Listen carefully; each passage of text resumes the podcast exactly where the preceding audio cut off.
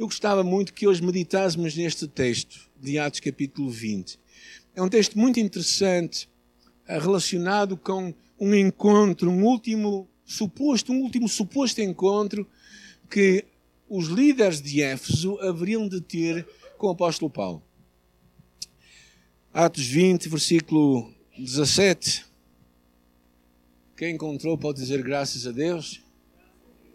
Ok, quem não encontrou, fica em silêncio à procura, tá bem? Mas não desista. Atos capítulo 20 é depois dos Evangelhos e antes de Romanos. Versículo 17 diz: De Mileto mandou a Éfeso chamar os presbíteros da igreja.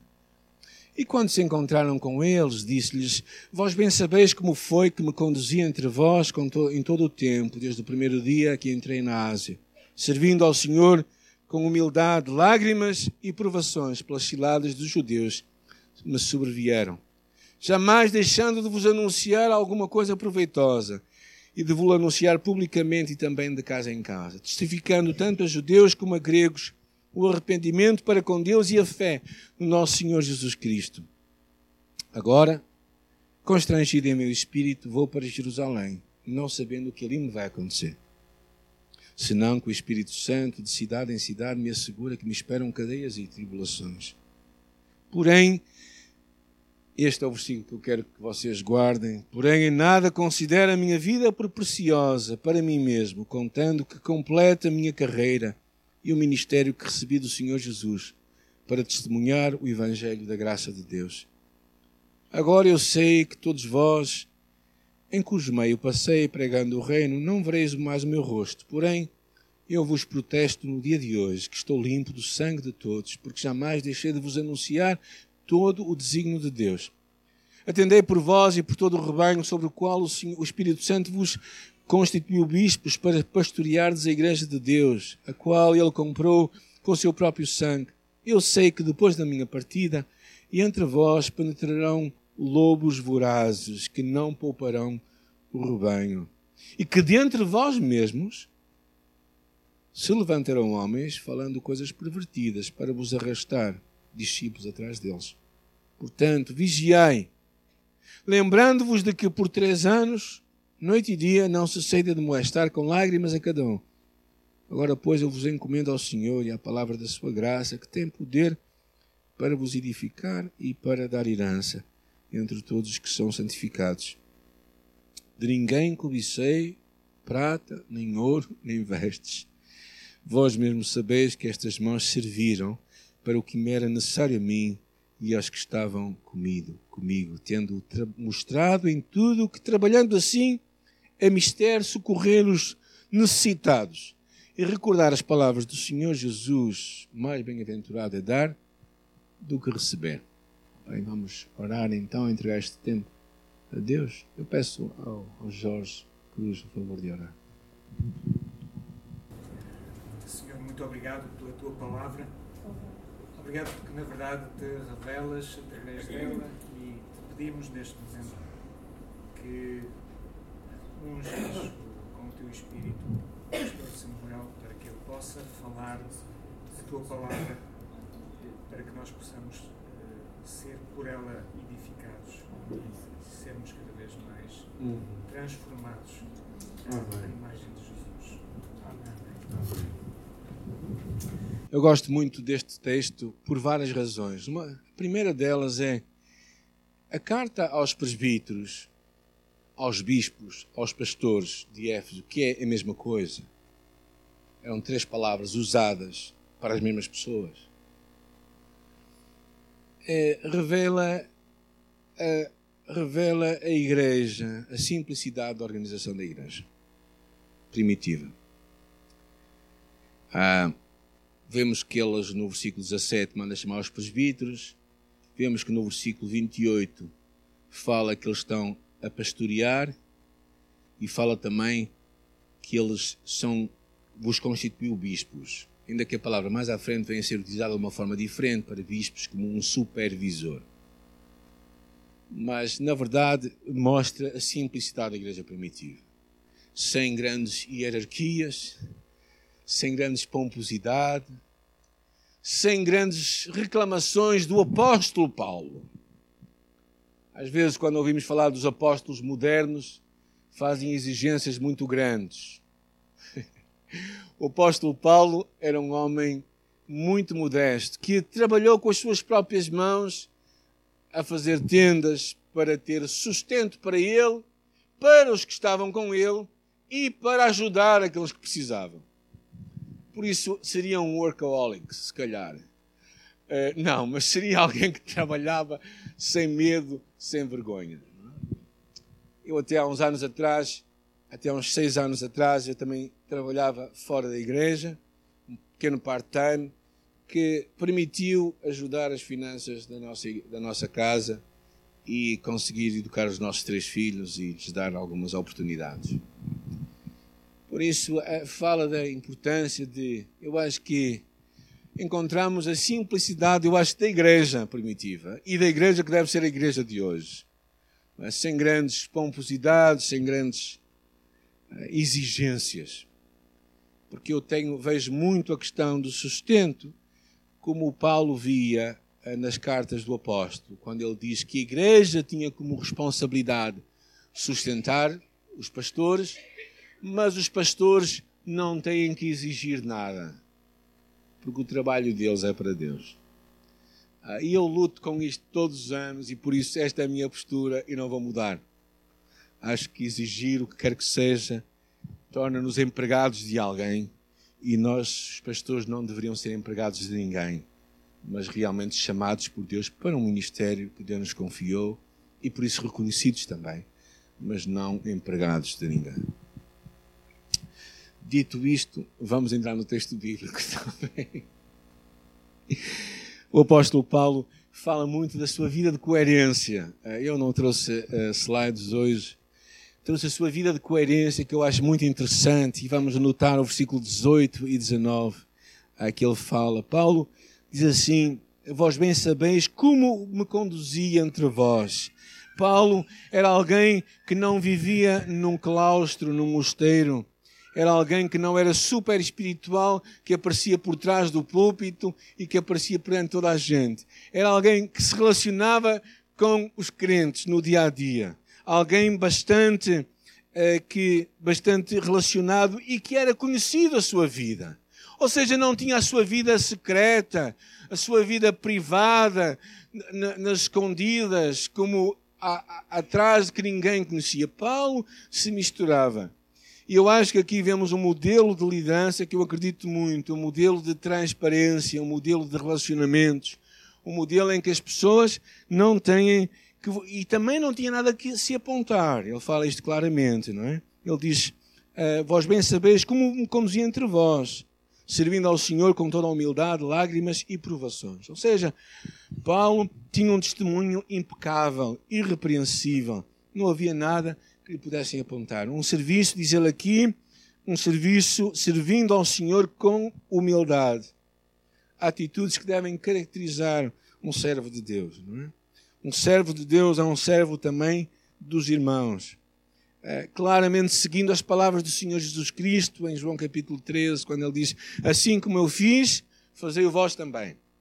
Naquele ato de lavar os pés uns aos outros. Não é? E ele fala que, mesmo no meio da, da, da provação, diz o versículo 19, ou nas perseguições, ele não deixou de viver a sua fé de uma forma intencional. Às vezes nós pensamos que se nós vivemos de vitória em vitória, não vamos ter dificuldades. Mas é precisamente o contrário que dizem, não é?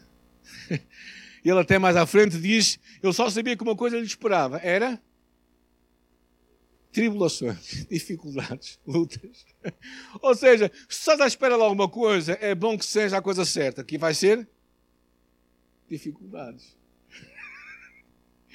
Ou seja, não parece muitos votos de ano novo, irmãos lamento. Mas é isto que a Bíblia fala.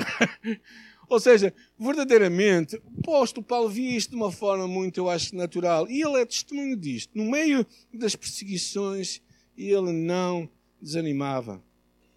Irmãos, e se vocês não estão à espera de dificuldades, de serem incompreendidos, às vezes tomarem atitudes que vai trazer até alguma animosidade de outros. Então, se calhar estão numa agenda que não é a agenda de Deus para vós.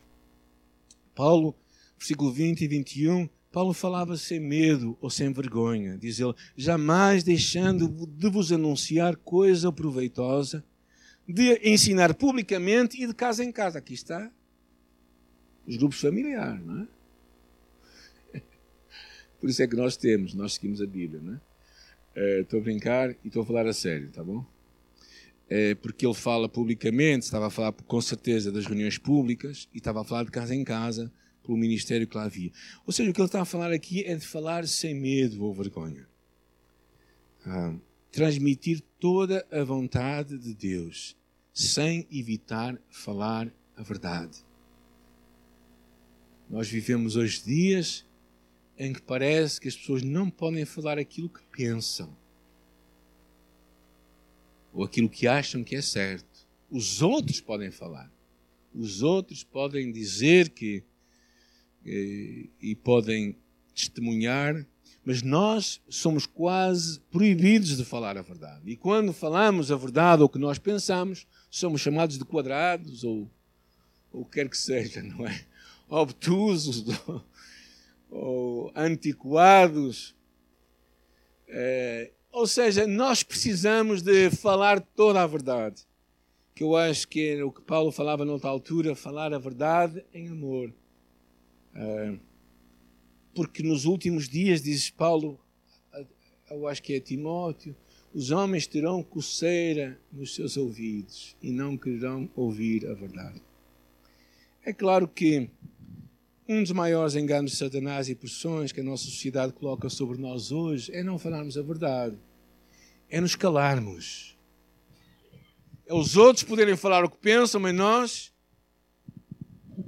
Eu lembro-me, quando estava no serviço militar, no meu curso de comandos, começava com uma.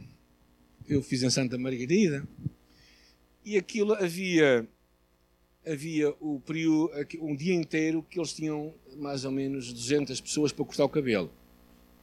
Ouvíamos uma música de Rui Veloso que era Eu Não Quero, Eu Não Quero Ir à Máquina Zero. Era, era a música que se cantava. Eles tinham muito a, a pressão psicológica. Não? É? Eu não quero ir à Máquina Zero. E ouvíamos aquilo o dia todo, não é? E nessa altura em que estávamos à nossa espera na, na linha, uh, eles vinham ter connosco e assim, então, você é, é voluntário ou não é voluntário? Daqueles 150 que estávamos a fazer o curso de sargentos e oficiais, só três eram voluntários. o resto foi obrigado a ir para lá. E eu fui um daqueles, não é? Mas ali tínhamos uma última hipótese de mudar as nossas ideias. Eu disse assim: não, eu não sou voluntário e não vou mentir. Bem, gente, vocês não queiram saber o que aquilo me trouxe, não é? Porque quando havia coisas na, no meu grupo, no meu pelotão, em que havia, havia algumas situações em que o Alferes virava-se para mim e dizia: Ó oh, Isaías, eu era o Isaías lá na tropa. Porque... Imaginem porquê, não é? Por ser profeta, não é? Porque ela então descobriram que era evangélico e tal. Ó oh, Isaías, então, diz-me lá se isto é assim, o que é que aconteceu afinal? Bem, vocês podem imaginar o que é que isso trouxe, não é? Trouxe tempos difíceis mas falar a verdade também me livrou de algumas coisas. Estava lá no, no Via, no Batalhão de Infantaria de Aveiro, lá perto da igreja, a fazer o serviço militar e por várias vezes ter tomar posição de falar a verdade ah, me livrou de entrar em caminhos que não eram caminhos bons. Porque aquilo logo me protegia.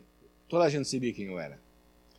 Passei a ser até o, o, o conselheiro espiritual da companhia porque consegui fazer que um testemunho de Jeová vestisse a farda e andasse, com a, e andasse a marchar durante uns dias, até que foi a casa, depois veio quando as ideias trocadas outra vez. Não é?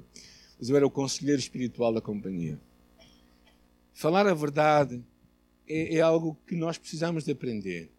Porque todos nós sofremos a pressão de agradar aos outros, de sermos bem vistos. E às vezes falar a verdade é dizer coisas que não são agradáveis. E acho que claramente somos chamados a isso.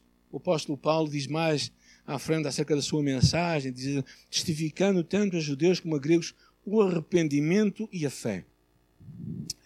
Realmente o arrependimento e a fé são parte, componentes desta caminhada com Deus. Para tu e eu sermos salvos, temos que nos arrepender e temos que abraçar a fé.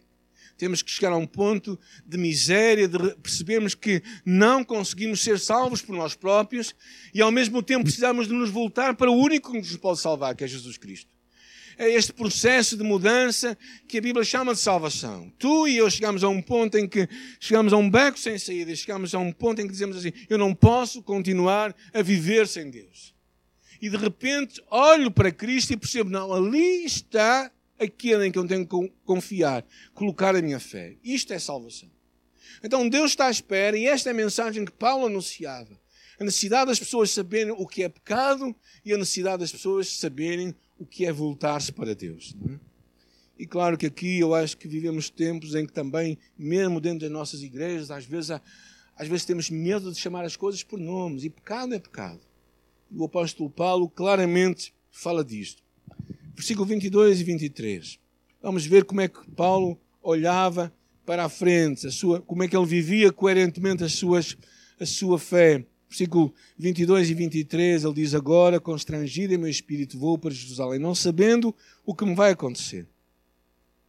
Senão que o espírito de cidade em cidade me assegura que me esperam cadeias e tribulações. Mas ele, vemos nesta atitude, eu acho, claramente, e esta coragem que o apóstolo Paulo tinha. Paulo enfrentava o futuro com coragem. Com coragem. Porquê? Porque era o Espírito Santo. Ele diz: constrangido em meu espírito, que o Espírito Santo fala comigo. Ou seja, Paulo tinha uma convicção profunda do Espírito Santo de Deus na sua alma para poder enfrentar os desafios que tinha diante deles. Não se demovia, não olhava para trás não deixava de cumprir o que Deus tinha para a sua vida, mesmo sabendo que lhe esperavam dificuldades. E vocês sabem, ah, nós não sabemos o que é isto, não é? Sabemos o que é sair de casa e, esperar-nos dificuldades, sabemos o que é nos reunirmos e estarmos à espera de sermos presos. Não, não sabemos o que é isto. Eu cresci no, no antigo regime, não é? Alguns também são crentes dessa altura, de 74. A proibição de pregarmos em lugares públicos. É uma série de coisas assim. Algumas vezes que pregávamos e pessoas, até pessoas foram apedrejadas, que é em Portugal, mas nada, nada por aí além. Houve alguns episódios assim muito. Mas o que Paulo esperava era dificuldades.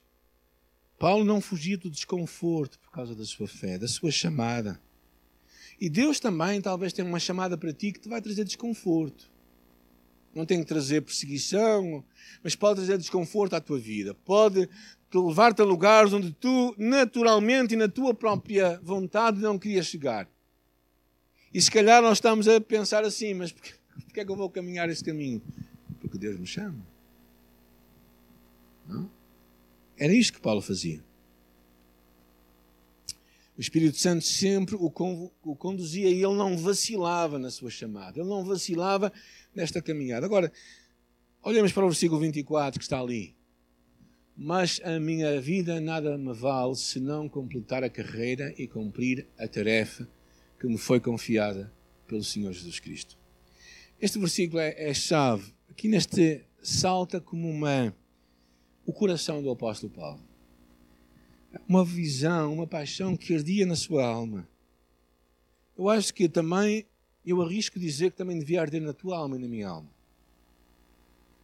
Eu acho que devíamos chegar a este ponto em que nós tornássemos isto um lema da nossa vida. Em que a, chamada de Deus para nós é tão clara, é tão, é tão real, em que nós não vamos abdicar pé. Não vamos desistir, não vamos deixar que nada nos possa demover. É, é uma coisa que arde em nossa alma de uma forma tão intensa, em que tu vives aquilo. Não é? Eu tive a alegria com a minha esposa estar na Guiné-Bissau há pouco tempo atrás. É? E eu fiquei, fiquei, fiquei super bem, não é? Senti que ali é um dos lugares onde Deus me quer. senti que parte da minha vida é para ser gasta lá. Ou lá, ou em outros lugares.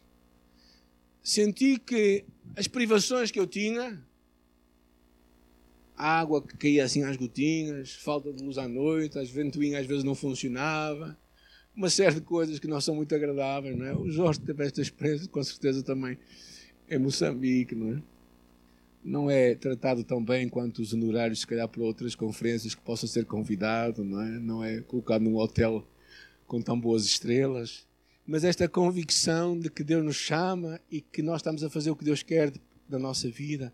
Ou então nós saímos da nossa casa para fazer uma coisa que nós achamos que é Deus que nos está a chamar. Abençoar alguém, a ir de encontro a uma necessidade de alguém.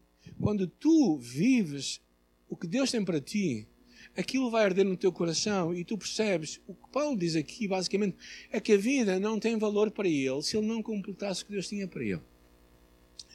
Aqui há uma grande mistura com esta ideia de, de esta ideia de, de, completar, esta ideia de, que, de, uma, de uma corrida que Paulo estava, de, uma, de, uma, de, uma, de algo que ele tinha que terminar. Mas ao mesmo tempo ele percebia que a vida dele tinha uma função, tinha um propósito. Eu trouxe aqui dois objetos que eu queria vos mostrar hoje. Alguns que já não vão conhecer. Sabem o que é isto, não é? Uma bomba, não é? Para que, é que serve a bomba? Encher pneus de arar, não é? Ah, isto é o propósito da bomba. Ela não tem mais nenhum valor. O propósito desta bomba é somente um: encher pneus. Ela devia ver a sua, devia ficar alegre sempre que fosse utilizada. Eu acho que ela, eu acho que ela já não está utilizada há muito tempo, até que falta aqui o, o recorde, não é? Se calhar muitos, os mais jovens que saíram, não sabem o que é isto. Eles vão ligar as bombas. Mas isto é verdadeira bomba para encher pneus. Um nível. Este, este nível era do meu pai. Tem uns anitos já. Na verdade, faltam-lhe aqui algumas funções aqui do lado. Só tem esta aqui em cima. O nível serve para ver se as coisas estão niveladas. Não tem outra função.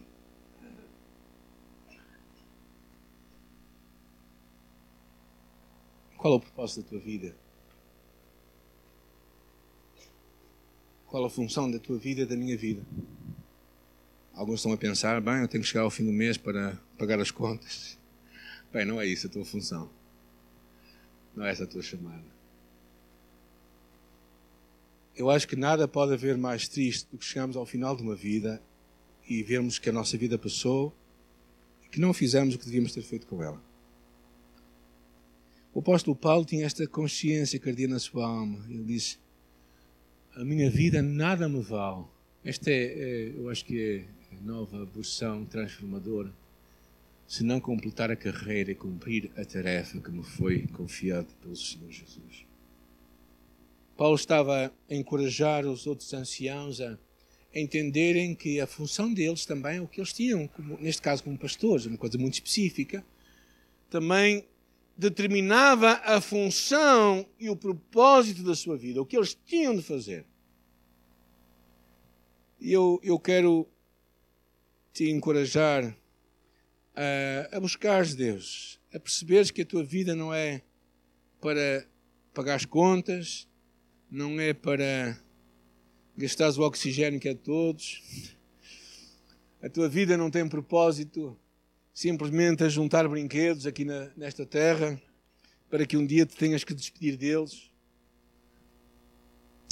Mas a tua vida tem muito mais propósito do que isso. Quando tu uh, realmente descobres a tua chamada, tu tens prazer nisso. Ué, tua, o teu coração vibra por isso. Tu sentes alegria. Ué, eu fico passado, fico no bom sentido, a ver o, o pessoal que está com as crianças lá embaixo. É? Eu, eu, eu, subia pelas paredes todas. A semana passada desci lá com o meu neto, eu fiquei, eu fiquei em stress absoluto em poucos minutos. Mas vejo a alegria e, a, e, o prazer que as pessoas têm a fazer aquilo. Não é? E eu penso assim, só pode ser um chamado de Deus mesmo. Às vezes nós fazemos coisas na vida que fazemos porque temos que fazer, não é? Eu tenho feito muito isso na minha vida. Mas eu quero gastar a minha vida em fazer aquilo que eu acho que é o meu chamado. E abraçar isso. Ele diz, a nossa versão, algumas dizem que considera, em nada considera a minha vida por preciosa para mim mesmo. Ou seja, Paulo não tinha uma visão egoísta, individualista, olhando para o seu umbigo. Mas Paulo tinha uma, uma, uma visão em que a sua vida era vista desde o ponto de vista de Deus. Há uma passagem que a Bíblia fala, não é? Que nós fomos comprados o que quer dizer que fomos comprados, gente? Quer dizer que não somos nossos. Eu acho que isto nos deveria mover em muitas direções. É? Ah, todos nós conhecemos a história dos morávios ou dos moravianos que, deixando a sua terra lá na, na Alemanha, na Saxónia, Muitos deles venderam a sua liberdade para serem escravos, para pregar o Evangelho aos escravos. Muitos de nós conhecemos a história de muitos missionários que deixaram a Europa para a África, particularmente da missão uh, e que, que, junto com a sua viagem no, no, no barco levavam um caixão. Um dos relatórios de uma missão fala que no final do primeiro ano, dos 36 que chegaram à África, só seis estavam vivos. E mesmo assim eles continuavam a sair, porque eles tinham uma chamada no seu coração. Eu quero terminar a minha vida olhando para trás e pensando: eu fiz o que Deus quis que eu fizesse com a minha vida. Eu cumpri o meu chamado. Eu não quero chegar ao final da minha vida e pensar assim, bem, se eu pudesse. Não. Eu espero também que Deus te dê uma, uma quentura no teu coração para tu abraçares o que Deus tem para ti. E tu agarrares isso e dizer assim: Eu quero verdadeiramente usar a minha vida para fazer uma diferença. Alguns de nós ouvimos o testemunho da Marta outro dia. Ela foi convidada lá para falar na, foi na SIC, foi na SIC, não é? Na Júlia, no programa da Júlia, ela falou acerca da, da sua saída da a Marta é, é uma advogada que saiu, ela foi emigrou para a Bélgica e depois Luxemburgo ao lado, exatamente. Eu sabia que era por ali. E depois foi chamada, sentiu uma forte chamada por Deus numa viagem que ela fez lá à Índia, lá subindo o Everest, e uma chamada que Deus pôs no seu coração para usar a sua vida como advogada, mas para ajudar os mais pobres, os mais necessitados e ajudar no tráfico humano. A sua intenção primária era na Índia, mas está agora na África. E, é, claro, as perguntas lá da Júlia eram as perguntas típicas de alguém que, que vive a vida só a pensar nela e a perguntar-lhe, então como é que você faz isso e mais isto? E pronto, foi uma chamada que ela teve. E ela é fiel à sua chamada. Deus quer que tu sejas fiel à tua chamada, que pode ser abençoar um vizinho teu, pode ser abraçar um projeto que Deus põe diante de ti, que está ao teu lado. Não tens que sair para lado nenhum. Não tens que ser pastor de uma igreja. Não tens que ser missionário mas tens que ter a convicção de que aquilo que tu estás a fazer é a tua missão de vida. Claro que vai, se tu tens filhos, parte da tua missão vai ser educá-los. Não é? Particularmente este casalinho aqui tem muito que fazer ainda aí. tem ali cinco para cuidar, não é? E agora de uma idade excelente, que é a adolescência, que é uma idade fabulosa. E, uh, mas, mas é importante, isso é parte mas acho que às vezes nós, nós contentamos-nos com pouco. Deus pode ter muito mais para nós. E nós precisamos deixar que isto arde em nosso coração. Eu espero que no final deste ano todos nós estejamos convictos do que Deus tem para nós e da chamada de Deus para nós e deixemos que isso arde em nosso coração. Seja uma paixão que nos inflama, que não nos que não, que não nos importa os custos que temos, as perseguições, as bocas que podemos ouvir de outros. Sabem que às vezes quando nós fazemos o que Deus quer que nós façamos, outros não vão gostar, até crentes não gostam. Não é possível. Irmãos na fé. Por isso eu quero que vocês guardem este versículo 24. Todos vamos ter que decorar para sermos bons cristãos na nossa igreja este ano. Este versículo, sermos bons cristãos, temos que decorar este versículo. Mas guardem este versículo como lema para a vossa vida. Para a semana que vem, se Deus permitir, vamos ter os marcadores e vocês podem levar. E depois Paulo fala aos líderes e vamos terminar só com alguns conselhos que eu acho muito interessante. Uh, versículo 25 até 35, ele diz, o versículo 28 diz: Atendei por vós e por todo o rebanho. Eu acho muito interessante esta palavra o dever deles de cuidarem do rebanho e de cuidarem deles próprios. De cuidarem deles próprios. Por isso é que eu tiro o dia de descanso de 24 horas à segunda-feira para não ficar maluquinho. É? Às vezes houve uma senhora que uma vez disse assim a um pastor: oh, pastor, o pastor não pode ter descanso, porque o diabo também não tem descanso. E diz ele assim: Pois eu não quero ser como o diabo. Ou seja, porque Deus, porque Deus descansou das suas obras. Deus descansou. O diabo é que não descansa. Por isso tu não descansas, cuidado.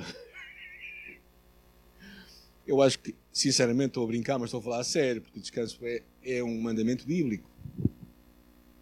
É algo que Deus diz para nós guardarmos. Mas eu acho interessante isto, porque os, os pastores precisavam de cuidar deles primeiro e depois cuidar do rebanho.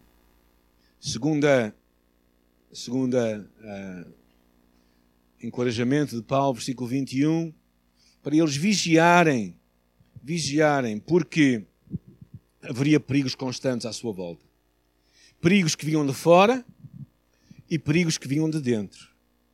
Ou seja, a pessoa, diz o versículo 29, penetrarão lobos vorazes que não pouparão o rebanho. Ó oh, gente, se naquela altura vinham lobos, o que é que hoje vem? ursos. Ou seja, a coisa não vai ficar por menos. Ou seja, a, nós talvez não percebamos isto, achamos que isto ah, são figuras de estilo. Não. Verdadeiramente, há, há, formas, Satanás vai arranjar formas de perturbar a igreja por fora e também por dentro. Ele diz: E dentro vós mesmos se levantarão homens falando coisas pervertidas. Ou seja, haverá perigos que vêm de fora e perigos que nascem dentro. E nós precisamos estar atentos a última sugestão que eu quero deixar convosco é este exemplo do apóstolo Paulo que ele deixa para nós. Não é? De ninguém cobicei, versículo 33, prata, ouro, nem, nem vestes. Sabem que vestes era valioso naquela altura, não é? Algumas irmãs também acham que isso é muito importante. Uh, mas é interessante a atitude do apóstolo Paulo, não cobicei nada. E ele depois mesmo diz assim: Bem, vocês sabem, as minhas mãos serviram para isto mesmo. Eu trabalhei com as tendas para ter sustento para mim, para abençoar quem estava comigo e até para abençoar os outros. Porque melhor coisa é dar do que receber. Encontrar estas palavras do Senhor Jesus Cristo é interessante. Recordar as palavras do próprio Senhor Jesus. Você não encontra estas palavras em nada nenhuma escritas. Isto seria tradição oral. Tradição que se passava de coisas que Jesus falou. E de ensinos que Jesus teve. E este era o princípio. O princípio de que coisa melhor é dar do que receber. E Deus quer realmente te abençoar a ti e a mim quando nós partilhamos com outros. Porque é isso, é para isso que Deus te chama a ser parte de uma comunidade.